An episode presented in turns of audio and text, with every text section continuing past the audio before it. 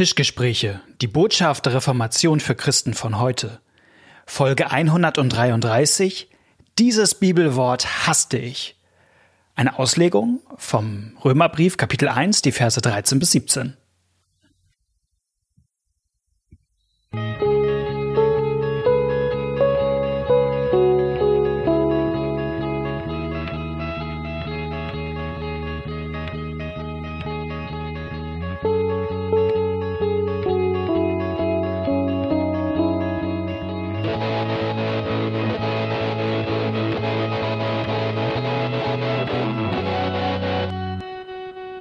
Herzlich willkommen bei einer neuen Folge von den Tischgesprächen. Mein Name ist Malte Detje und mir gegenüber sitzt Knut Nippe. Moin Knut. Moin Malte, danke für die nette Begrüßung und die gute Bewirtung. Wir haben ein neues Jahr 2023. Ja. Und wir freuen uns, dass ihr wieder mit dabei seid. Wir mussten ja ein bisschen pausieren in der turbulenten Zeit vor Weihnachten, aber wir freuen uns jetzt, dass ich lag wir da wieder, nieder. Du lagst da nieder. Ja, ich hatte es wir sind da niedergestreckt. Ich meine, wen, wen nicht? Also bei uns war gefühlt die, fast die ganze Gemeinde krank irgendwie. Ich musste irgendwie die Woche vor Weihnachten alles umorganisieren. Ja, ich war rechtzeitig zu Weihnachten wieder da, äh, um, um meinen kranken Kollegen dann in einem Gottesdienst zu vertreten. Ja. Und äh, wo wir gerade bei Dienstlichem sind, ähm, wir müssen ja beide predigen jetzt am Sonntag, respektive, genau. wenn ihr das hört, also vor zwei Tagen. Ja. werden wir gepredigt haben. Ist das ich, ja genau. So, genau. Und äh, wir was haben was für uns Zukunft ist, ist für euch schon Vergangenheit. da könnte man jetzt was zu geistlich. Ähm, egal. Und wir haben einen richtig coolen Predigtext vor uns, nämlich aus dem Römerbrief, erstes Kapitel, die Verse 13 bis 17. Und wollen wir den einfach erstmal lesen? Ja, gerne. Ich lese ihn mal vor, oder? Willst du? Ich, ich will, komm. Du, komm. Da ja. weiß ich wenigstens, was ich, dass ich was Kluges sage. Paulus schreibt an die Römer im ersten Kapitel. Ich will euch aber nicht verschweigen, Brüder und Schwestern, dass ich mir oft vorgenommen habe, zu euch zu kommen, wurde aber bisher gehindert, damit ich auch unter euch Frucht schaffe wie unter anderen Heiden, Griechen und Nichtgriechen, Weisen und Nichtweisen bin ich hier schuldig. Darum, so viel an mir liegt, bin ich willens, auch euch in Rom das Evangelium zu predigen. Denn ich schäme mich des Evangeliums nicht, denn es ist eine Kraft Gottes, die selig macht alle, die glauben, die Juden zuerst und ebenso die Griechen. Denn darin wird offenbart die Gerechtigkeit, die vor Gott gilt, welche kommt aus Glauben in Glauben, wie geschrieben steht, und jetzt ein Zitat aus Habakkuk, der Gerechte wird aus Glauben leben. Was für ein Text. Super. Ja. Und man könnte erstmal vielleicht sagen, warum, warum kommt er jetzt eigentlich Sonntag? Wir haben ja die Epiphaniaszeit. Genau. Das Erscheinungszeit. Jesus erscheint, bringt das, bringt das göttliche Licht in die Welt. Es wird sichtbar, was Gott will, für alle. Mhm. Genau. Also, was ist das eigentlich? Wer ist das eigentlich? Und was dieser dritte Sonntag nach Epiphanias deutlich macht, ist, das gilt für alle. Ne? Das Evangelium ist äh, der Hauptmann von Kapernaum. Da kommt jemand äh, zum Glauben an Jesus, der ist gar kein gebürtiger Jude. Also da denkt man eigentlich, wieso, was, so, das war für die Menschen, für die erste Generation. Genau, weil also für uns ist das ja selbstverständlich, ja, bis genau. hin, dass es Leute gibt, die sagen, ja, äh, brauchen die Juden Jesus überhaupt? Damals war es genau andersrum für die Gemeinde. Genau. Weil ja das Volk Israel als auserwähltes Volk die Verheißung Gottes hatte auf den Messias. Und damals war das eher eine Frage, okay, dürfen denn auch die anderen, die Unrein, mhm. die nicht jüdischen Glaubens sind oder nicht jüdischer Herkunft, also da war das eine, aus Sicht der Juden waren die Juden eine privilegierte Gruppe mhm. und Heiden waren nicht also heute benutzt man das Wort Heide ja ganz anders, nämlich als ja. jemand, der nicht glaubt. Damals hieß Heide einfach nur Nicht-Jude, also jemand, der an mhm. Zeus glaubte oder ähm, oh, nee, auch, nein, nicht nur, nicht nur das, sondern auch jemand, der kulturell nicht jüdisch war, der war ein Heide. Und das, wenn die Heiden zum Glauben kamen, ist ein ganz großes Thema in der ersten Generation, was sich auch in den biblischen Texten widerspiegelt, mhm. also in der Apostelgeschichte. Da war eine ganz große Frage, müssen die eigentlich erstmal Juden werden? Mhm. Müssen die sich beschneiden lassen? Müssen mhm. die die jüdischen Speisegebote halten? Und es war ein großer Schritt, dass äh, die Gemeinde, die ja ursprünglich erstmal nur aus Judenchristen bestand, sagt, nee, müssen die nicht. Die müssen, man muss nicht erst Jude werden, um Christ zu werden. Und dieses, Jesus ist für alle gekommen, das war damals wirklich was Besonderes. Genau, sehr Besonderes. Man sieht das so ein bisschen schon angelegt in den Weihnachtsgeschichten, wenn die heiligen drei Könige, sogenannten heiligen drei Die Könige. drei Weisen, genau. Drei Weisen oder drei Magier, wenn man es Ja. noch Ja, wörtlicher genau. übersetzt. Das sind ja auch heidnische, ich nenne es jetzt mal Zauberer, ein bisschen despektierlich Ja. so, ne? Also, also die Genau, waren eigentlich die auch nicht. Die, äh, die symbolisieren, ähm, die symbolisieren genau, ja, Jesus ist nicht nur für äh, Mhm. die Juden, sondern die, die sind sozusagen Pass pro Toto für die anderen. Und es gibt ein ganz tolles Bild, das habe ich mal als Puzzle gemacht. Ähm, habe ich jetzt auch vergessen. Äh, es, äh, äh, die Anbetung der Könige heißt das. Okay. Von Brüggels oder so, keine Ahnung, ich bin nicht so der Kunstkenner. Und der ähm, verbindet diese, diese Geschichte von den drei Weisen mit den alten, alttestamentlichen Prophezeiungen, dass die Heiden äh, zum Zieren kommen, wenn das Heil Gottes da anbricht. Also in seinem Bild sind das nicht nur drei, sondern es ist ein irre langer Zug. Die bringen ihren ganzen Hofstaat mit. Ja, das ganze Bild ist voll mit Kamelen und was weiß ich. Also die ganzen, die, dafür, und also die, der, der Gedanke ist richtig, dafür stehen die, dass jetzt alle anderen Christus kennenlernen. Und dann, und dann macht das ja auch Sinn, was Paulus sozusagen hier formuliert, denn ich schäme mich des Evangeliums nicht, denn es ist eine Kraft Gottes, die selig macht, alle, die da glauben. Und jetzt kommt noch was. Die Juden zuerst und ebenso die Griechen. Ja. Und jetzt denkt man ja, okay, Juden und Griechen und Spanier sind raus. Nein, genau, Griechen steht, Griechen steht hier eben auch nicht für die Nationalität Griechenland, sondern steht eben für dieses kulturelle, äh, wie heißt denn das, klassisch geprägte und eben nicht jüdisch geprägte. Also die Leute, die eben ohne Speisegebote aufgewachsen sind und ohne, dass Ja. sie die Tora auswendig gelernt haben und so weiter und so weiter. Das, das ist vielleicht auch, man kann sich das so ähnlich vorstellen, so wie heute im Grunde alle, ich sag mal, viele oder viele auf der Welt von, aus, von Amerika geprägt sind. Ne? Also wir kennen Ja. amerikanische Filme, wir essen bei Fastfood-Ketten so. Also es gibt ja so eine, so eine kulturelle Amerikanisierung. Total. Und das, und das war in der Geschichte immer schon so, dass man äh, dass bestimmte, auf man bestimmte Kulturen geguckt hat und die andere so geprägt haben. Und damals war es sozusagen die Hellena, Hellenisierung. Helen, genau, das meinte ich, ja. Man hat ganz viel sich orientiert und im Grunde sagt er, also im Grunde jeder, der nicht Jude war, war damals in Anführungsstriche ein Grieche, auch wenn er nicht in Griechenland wohnte. So, Ja. ne? Also auch wenn man, auch die Römer waren, konnte man sozusagen in Anführungsstrichen als Griechen bezeichnen, weil sie auch mit diesem Kulturkreis sozusagen drin. Das drin Neue waren. Testament ist auf Griechisch geschrieben, obwohl Jesus nicht Griechisch gesprochen Ja. hat. Aber das war klar, alle, alle die, also die ersten, die eben diese biblischen Geschichten, das war eben auf Griechisch, ne? Weil das war, verstand man.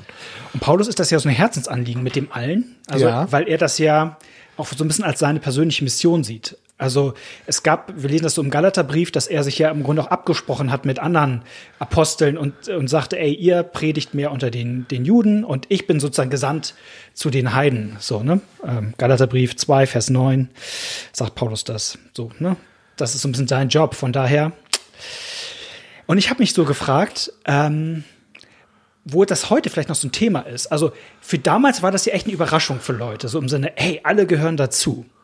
So, ne?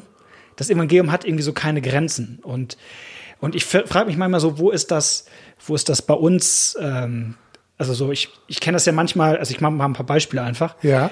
Ich kenne einmal Leute, die sagen, ich bin null christlich sozialisiert, ich Ja. bin nicht aus dem christlichen Elternhaus, ich gehöre da eigentlich nicht dazu. So, also als ob, als ob man, um Christ zu sein, sozusagen christlich erzogen Ja. sein muss. Das kenne ich, kenne ich schon von manchen Leuten. Ich kenne das bei uns im Stadtteil, der echt so ein bisschen Multikulti ist, dass Leute denken, wenn man nicht in Anführungsstrichen deutsch aussieht, dann kann man eigentlich auch nicht so richtig Christ sein, weil das ja so eine deutsche Religion ist, in Anführungsstrichen. Also so alles in Anführungsstrichen. Aber also, was auch irgendwie schräg ist, ne? Weil, weil ja keiner von den ersten Christen so blonde Haare gehabt hat. So, ne? und, und heute denkt man sich manchmal, also kann das manchmal so den Eindruck geben, so, ne, dass, äh, wenn man hier in Deutschland lebt, das ist so eine, das ist die Religion von hier. Und das, das finde ich, das Ja. stimmt hier auch nicht so wirklich. Und, und was ich noch irgendwie so ein, so ein Ding finde hier oder total spannend, dass das so ein Bildungsthema ist. Ne? Auch Paulus sagt, ne, den Griechen und Nicht-Griechen, und dann sagt er in Vers 14, Weisen und Nicht-Weisen bin ich es schuldig. Ich, also wie ich manchmal denke, ey, Christentum ist auch manchmal so eine, also ich, ich sag mal so, Konfirma im Jugendkreis früher bei uns waren sehr, sehr viele Gymnasiasten. Ja.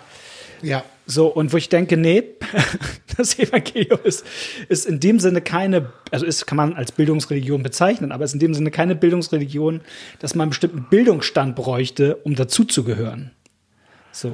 Und äh, Ja, ich kann mir auch vorstellen, also äh, es, es ist ein bisschen anders, finde ich, als damals. Also der Unterschied ist damals, glaube ich, der, dass die Frage der Religiosität ja keine Frage war. Ne? Also auch die Heiden waren ja irgendwie religiös. So, also es gab keinen, der irgendwie atheistisch oder materialistisch so war. Ne? Und das da war man sich einig und trotzdem, trotzdem g- gab es das Gefühl, äh, die einen dürfen, also gab es die Frage, dürfen die auch oder nicht? Und äh, dieses, dass Leute sagen, oh, ich bin, ich bin religiös unmusikalisch oder ich kenne mich da gar nicht aus, das ist, glaube ich, was Neues und auch nochmal was anderes. Ja. Aber äh, bei uns ist das tatsächlich mehr auch so kulturelle Sachen, dass man sich fragt, muss ich eigentlich Orgelmusik mögen, um dazu zu gehören? oder muss ich, muss ich, muss ich Anbetungslieder feiern? Oder genau, ja, äh, richtig, stimmt. Es gibt auch die anderen, genau. Singen Also, Amen. Was total interessant, ja, das sind also spannende Themen, finde ich. Wir wollen, genau, aber der Text. äh, Es geht wir ja noch müssen weiter. Text, Wir der geht müssen noch weiter, genau. lesen Wir, weiter. Müssen, wir haben noch keine Zeit. Wir haben doch keine Zeit. Das Evangelium ist eine Kraft Ja. Gottes. Ja. Da- Das ist doch der Hammer, oder? Das ist total super, genau die.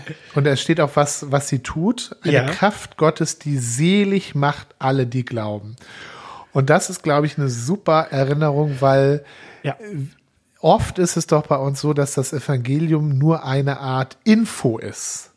Und manchmal sogar eine, nicht nur eine Info, sondern auch ein Befehl. Ja, Ja. das und das musst du tun, das und das musst du glauben. Oder eine Info, die sozusagen den Befehl dann als Folge hat. Aber eben nicht, nicht mehr eine Kraft, die etwas tut. Ja. Dieses, und das finde ich, das muss man sich hier immer wieder sagen lassen.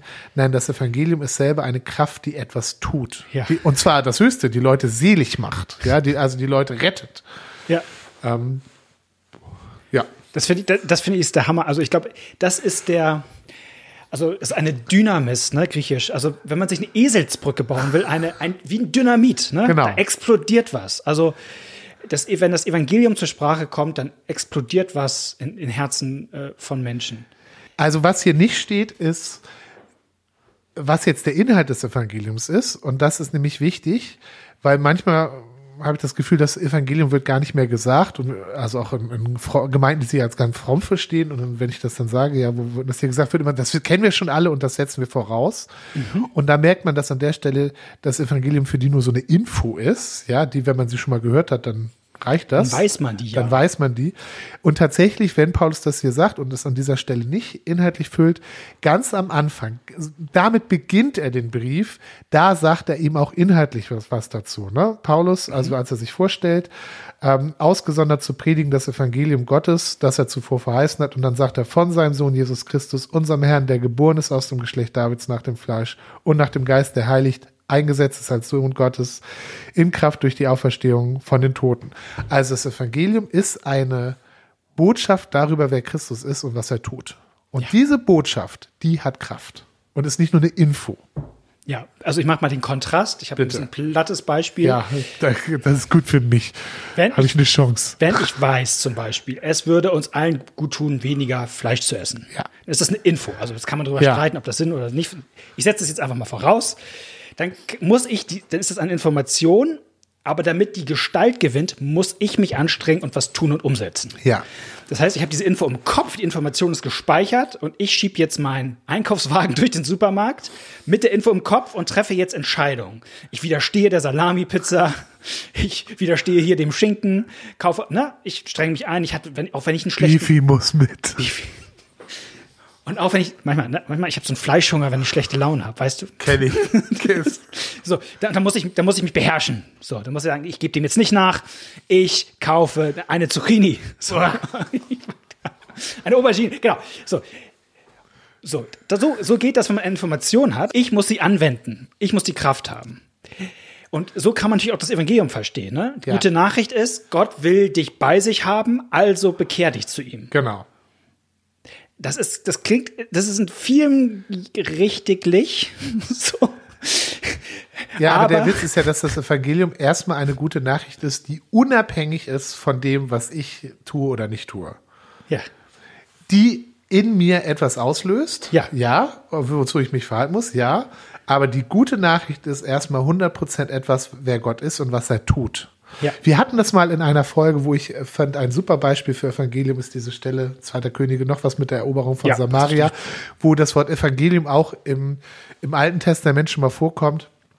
Ganz kurz, eine Stadt ist belagert, die ähm, haben keine Vorräte mehr, essen sich gegenseitig und dann ähm, gibt es äh, ein paar Bettler, die ins gegnerische Lager laufen, weil sie denken, hier verhungern wir. Da werden wir wahrscheinlich erschlagen, aber das geht ja wenigstens schneller.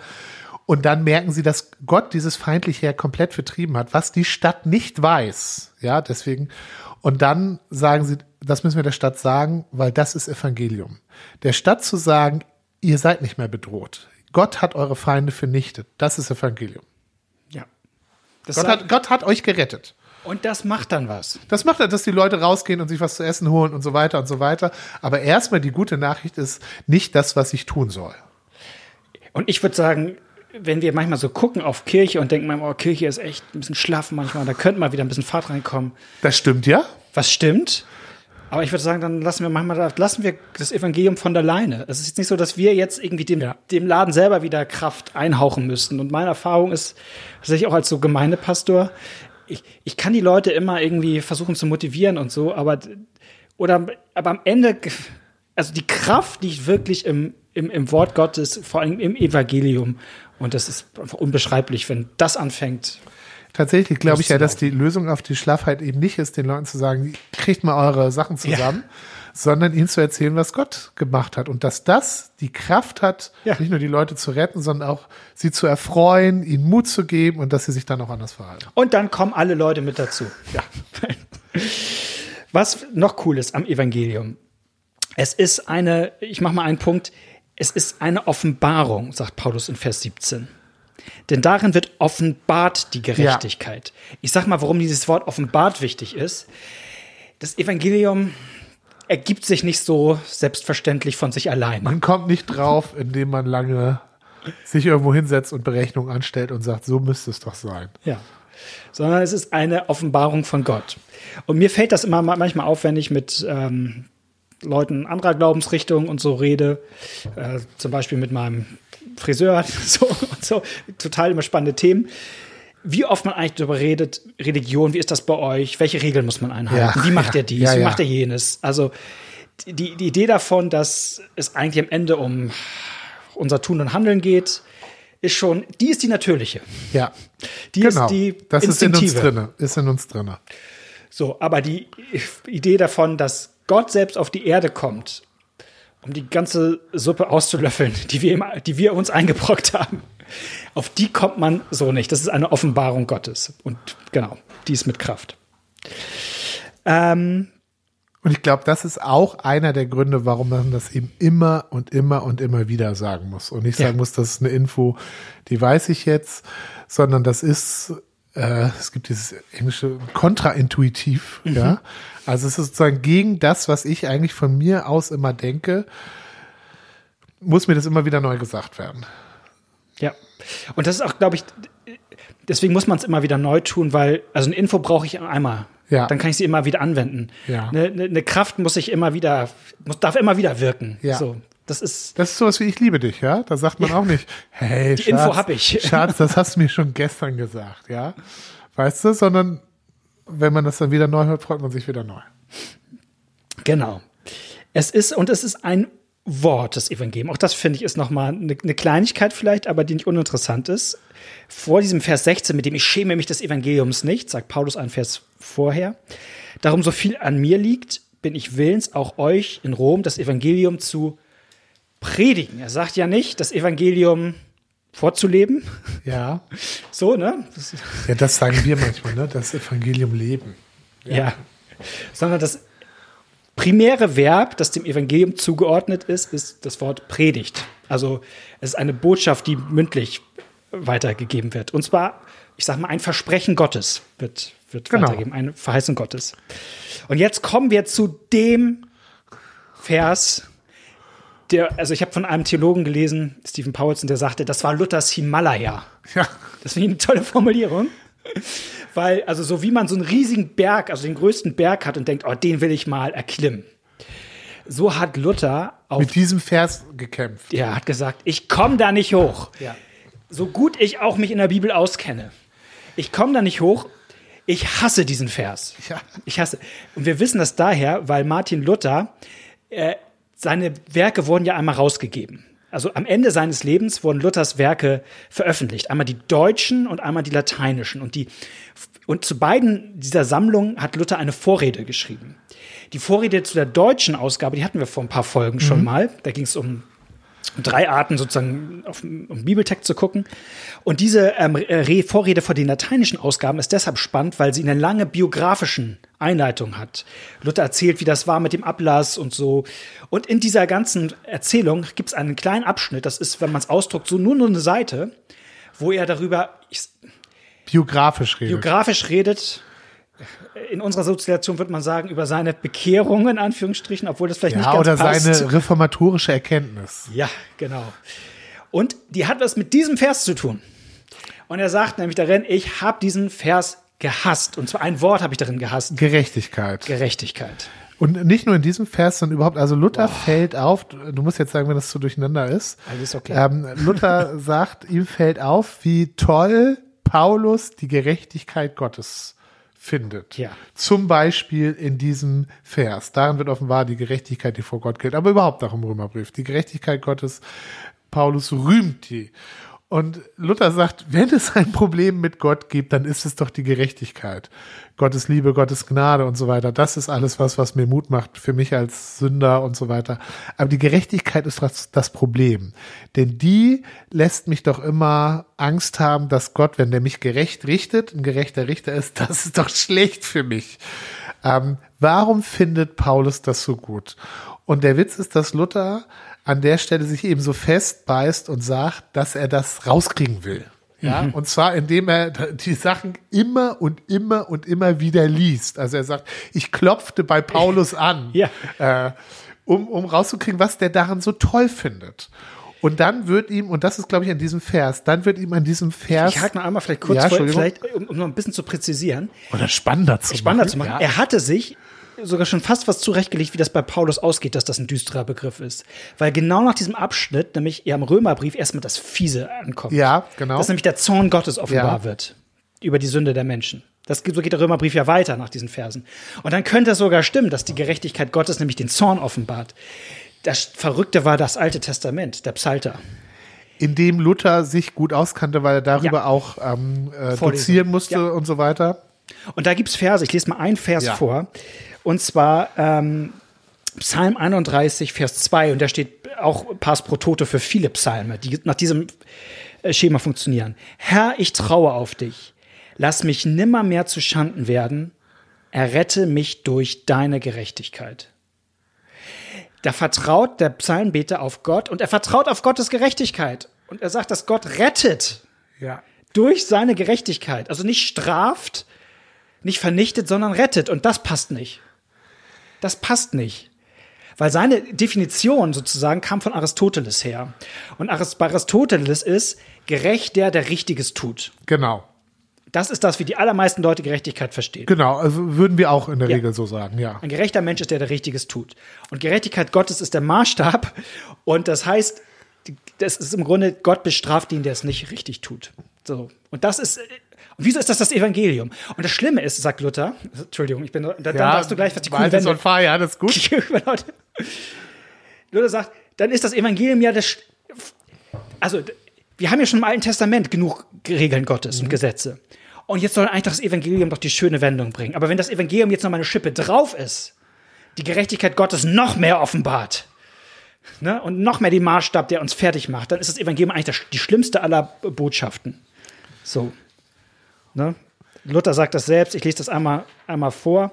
Als ob es noch nicht genug wäre, dass die elenden und durch die Erbsünde ewiglich verlorenen Sünder durch das Gesetz des Dekalogs mit jeder Art von Unglück beladen sind, musste denn Gott auch noch das Evangelium oder noch durch das Evangelium Jammer auf Jammer häufen und uns auch durch das Evangelium seine Gerechtigkeit und seinen Zorn androhen. So wütete ich wild und mit verwirrtem Gewissen. Dann kommt das, was du ihm sagtest. Jedoch klopfte ich rücksichtslos bei Paulus an dieser Stelle an. Ich dürstete glühend zu wissen, was Paulus wollte. Das ist auch eine super Beschreibung, wie jemand theologisch, geistlich mit der Bibel ringen. Ne? Ja. Also das ist richtig Action. Das ist richtig Action. Ja, und fire. dann kommt eben, und das, also das, also wie gesagt, Paulus ist das eine, weil bei dem klopft er immer, aber das andere sind tatsächlich eben diese Psalmsachen, dass er merkt, dass die Bibel eben mindestens, ich sage es jetzt mal ganz vorsichtig, noch noch einen weiteren Aspekt bei Gerechtigkeit drinne hat. Ja. Ähm, also ich will den anderen nicht ganz ausschließen, aber das ist jetzt nee. tatsächlich, er entdeckt einen, einen zweiten Aspekt und der ist viel, wird ihm viel wichtiger, nämlich, dass die Gerechtigkeit nicht nur etwas ist, was Gottes Wesen beschreibt, sondern etwas, was Gott schenkt. Ja. Also die Gerechtigkeit Gottes als Geschenk, die er dem Sünder macht, dass der Sünder gerecht wird. Dass Gott gerecht macht. Dass Gott, Gottes Gerechtigkeit besteht auch, oder für Luther vor allen Dingen da drin, dass Gott gerecht macht. Und das, und das ist dann eben das, was auch in diesem Vers ist, die, die Gerechtigkeit, die vor Gott gilt, kommt aus Glauben im Glauben. Ja. Weil, äh, und dann eben das Habakuk-Zitat, der Gerechte wird aus Glauben leben. Und das ist ja schon, ähm, ist ja schon lustig, es gibt ja viele alte Stellen im, äh, viele Stellen im Alten Testament, die sozusagen sonst auch so ein bisschen, da fragst du dich, was soll denn das? Also eine meiner Lieblingsstellen, Sprüche ist es, glaube ich, aber vielleicht auch, ich glaube Sprüche, der Gerechte fällt siebenmal hin und steht siebenmal wieder auf. was hat das mit Gerechtigkeit, Gerechtigkeit zu tun, ne? Aber wenn es darum geht, dass der, der immer wieder scheitert und immer wieder aufsteht, weil er darauf vertraut, dass Gott ihn gerecht macht, das, das gibt schon viel mehr Sinn. Und das ist das, das ist eigentlich, ein entscheidender Punkt für Luther, also seine reformatorische Erkenntnis, was seine ganze Theologie dann, ähm, was ein, ein neues Licht anmacht, auch wie er die Bibel versteht. Zitat Luther. Da fühlte ich mich wie ja. ganz und gar neu geboren ja, und genau. durch offene Tore trat ich in das Paradies selbst ein. Da zeigte mir die ganze Schrift ein völlig anderes Gesicht. Ich ging die Schrift durch, soweit ich sie im Gedächtnis hatte und fand auch bei anderen Worten das Gleiche. Zum Beispiel Werk Gottes bedeutet das Werk, welches Gott in uns wirkt. Kraft Gottes, durch welche er uns kräftig macht, Weisheit Gottes, durch welche er uns weise macht und so weiter. Also das war sozusagen ja. der Game Changer genau. für ihn. Und das ist schon, äh, und ich, das macht was, wenn man Bibel in diesem Sinne liest. Ne? Und dann sagte er, die, hat er diesen, auf einmal war diese dunkelste aller Stellen, ja. ging ihm auf und äh, war ihm der Eintritt ins Paradies. Ich finde cool nochmal, also das habe ich auch irgendwo noch gelesen, wir wissen ja nicht so viel über Habakuk, ne, über sein Leben. Also, also, so. Ja. Habakuk ist jetzt nicht das große Vorbild für irgendwas. Was wir an Habakuk wissen, ist ein Versprechen. Also, wenn Paulus sozusagen sagt, die Gerechtigkeit wird offenbar, dann, und dann gibt er vom Alten Testament ein Versprechen weiter. Er sagt jetzt keine Person, an der wir uns orientieren sollen, sondern eine Verheißung Gottes, dass nämlich der Gerechte aus Glauben lebt. Ja, also, ja. Das ist irgendwie, also das, das ist ja das Coole. Das, das, worauf, worauf Paulus hier erschöpft, ist sozusagen ein Versprechen Gottes, das er im Alten Testament findet. Ja, okay. Okay, so. ja. Und das ist ein, ein ganz anderes Versprechen, als es in anderen Kontexten gibt. Ich, ich finde, das eine coole Parallele ist eigentlich drittes Mose 18,5. Da steht nämlich über das Gesetz, denn der Mensch, der, der, der sie tut, also die Satzung Gottes, wird durch sie leben. Und das ist ja das, was wir auch in der Bibel finden, ne? Das Gesetz. Ja, genau. Das sagt, wer das tut. Das ist die Verheißung des Gesetzes. Genau, wer das Verheißung. tut, aber das ist eben dein Tun, auf das Richtig. ankommt. Und wenn du es versaust, ja. tja, Ende Gelände. Und bei Habakuk finden wir eben ein anderes Versprechen, und zwar eins, das ohne Bedingung. Beziehungsweise, genau, der, da ist es, da ist der, es jemand anders, der es tut. Genau. Weil Jesus das tut, werde ich leben. Ja, und das kann man sagen, ist Glaube nicht dann die Bedingung? Ja, das, das ist aber dann, glaube ich, ein Missverständnis von Glaube und äh, das finde ich auch wichtig für die Predigt, denn das Glau, das Glau, der Glaube ist ja ein, ja ein rein passives Empfangen, nämlich auf das gucken, was jemand anders tut. Ja. Deswegen auch da nach, nach ein paar Folgen wiederholen wir auch manche Aussagen, glaube ich. Deswegen ist, glaube ich, wenn jemand das nicht glaubt, ist eben nicht äh, nicht gut, ihm immer zu sagen, Glaube, Glaube, Glaube, also das Glauben zu fordern, sondern es ihm so vor Augen zu malen, was Gott tut, mhm. dass er Lust hat, das zu nehmen. Denn das ist Glauben, das, das zu empfangen. Also Glaube ist ein, ein Empfang dessen, was jemand anders tut. Ja, so ist es. Bestanden. Ich bin hier mit meinen Zetteln durch für heute. Gut. Und wir haben eigentlich, wir sind um zeitlich. Hast du, hast du noch was zu sagen? Das ist ein cooler Text, oder? Ich freue ja, mich darüber. Text. Ja, ich, äh, ich, hatte, ich, hatte ja diese, äh, ich hatte ja diese völlig hypothetische ähm, äh, Herleitung da zu dem alttestamentlichen Text. Weißt Ja. du noch? Aber erinnerst du dich? Ich habe das. Ähm, also am Sonntag im Gottesdienst wird noch ein, gibt es ja verschiedene Texte, die das so begleiten. Ja. Und da gibt es einen ähm, Text, ähm, wo es um die Heilung eines heidnischen, also nicht jüdischen und sogar ein, ein, ist ein Syrer, Naaman, der Syrer ist so ein General, der ist aussätzig und der wird, kommt dann nach Israel und wird da geheilt. Und äh, der wird, ist bestimmt auch ausgesucht, weil es hier, wie gesagt, wieder um das Thema, dass auch die Nichtjuden äh, Genau. ähm, von Gottes Heil was erfahren. Aber ganz am Anfang gibt es, also diese Geschichte beginnt mit einer Sache, die nachher gar keine Rolle mehr spielt, nämlich wie der überhaupt davon erfährt. Wie gesagt, das ist ein Feind äh, Israels, der führt Kriege gegen Israel und hat bei einem dieser Kriege ein israelitisches Mädchen geraubt oder rauben lassen, die jetzt bei ihm im Haus als Sklavin arbeitet. Und als die mitkriegt, dass äh, ihr Herr eben schwer krank ist und Aussatz hat, da weist sie darauf hin, wo der Heilung finden könnte. Und dann geht's weiter und dass er das, das ist für ihn auch schwer, ist da hinzukommen. Also der, der hatte auch Probleme und auch das anzunehmen und der will erstmal großes Brimborium und so weiter und er seine Beziehung zum König von Israel spielen lassen, der, der völlig überfordert ist und sagt, ich kann nicht heilen, ich bin nicht Gott und so. Also, aber dieses ganz am Anfang, da, da habe ich mal drüber nachgedacht, was das eigentlich aussagt, dass hier ein Mädchen die geraubt ist, ihr, dem Feind von sich und ihrem Volk, dass die dem zum Segen wird. Das ist ja Wahnsinn eigentlich, ne? Also stellt man sich vor, was weiß ich, die Wagner-Söldner äh, entführen so eine ukrainische, ukrainisches Mädchen und die fängt dann an, dem, dem, so. Und ja, und das ist jetzt total spekulativ, ja, also das steht da nicht, warum die das macht. Aber was wir natürlich über die wissen, ist, die ist Jüdin. Und die weiß, dass Abraham, also ihrem Stammvater vor vielen Generationen, mal eine Verheißung gegeben wurde, dass er nämlich ähm, zum Vater eines großen Volkes werden wird und dass durch ihn und seine Nachkommen alle Völker gesegnet werden sollen. Und wenn wir die Stelle in Genesis 12 lesen, dann denken wir zuerst an Christus natürlich, ja, also es ist eine Verheißung auch auf Christus hin, dass irgendwie einer seiner Ur Ur Ur Ur Urenkel Jesus ist, der dann eben das alles machen wird. Aber natürlich, also macht das ja auch was mit einem, wenn man in dieser Linie steht.